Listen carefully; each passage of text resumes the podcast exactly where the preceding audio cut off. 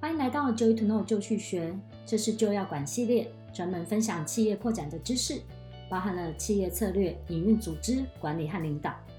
请记得订阅我们的频道哦。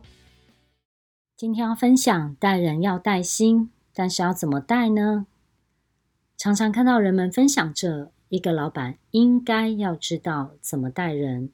我也常常听到企业老板说：“我已经对他们很好了。”该给的奖金给了，为什么他们员工心态还是那么重呢？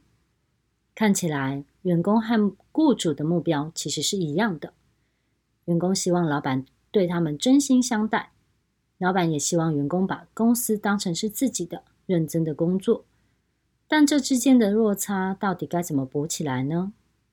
我相信，如果只是被动的期待对方能够自己会想，那么非常容易就会感到失望。沮丧。然而，身为企业主、高阶主管、领导者，我们总是背负着更多一点的责任和义务。于是，好的结果就是由我们自己去创造的。也就是说，如果我们能够主动的去发掘问题、了解原因，并且指导下属去做点修正，启发他们了解状况，那么结果可能更接近于是你想要的。我担任过很多年的主管与执行长。我想跟你分享我会怎么做，希望对你也有点帮助。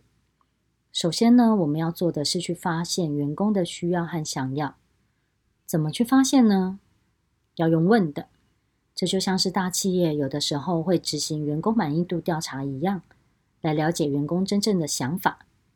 小企业呢，可能做不到花钱做专案，但是老板一样可以在日常的工作环境中到处走动，去询问他们的想法。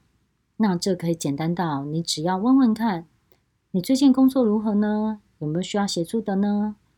关于公司的目标，你的了解是多少呢？就这样谈话起来，你会发现，每一次的沟通都是在促进彼此的了解。这样做的越多，就越容易带心。再来，能够真正的去倾听员工，沟通自己真正的想法。我所谓的倾听，是真正的完整听完哦。我觉得员工都是想要做好，只有在自己的建议没有被接受的情况下，才会感觉到沮丧，不愿意多付出。就算呢，这个员工给予的建议观点很狭隘，不是很好的解决方案，但他也值得获得一个良好的适应，因为他至少有在帮忙想。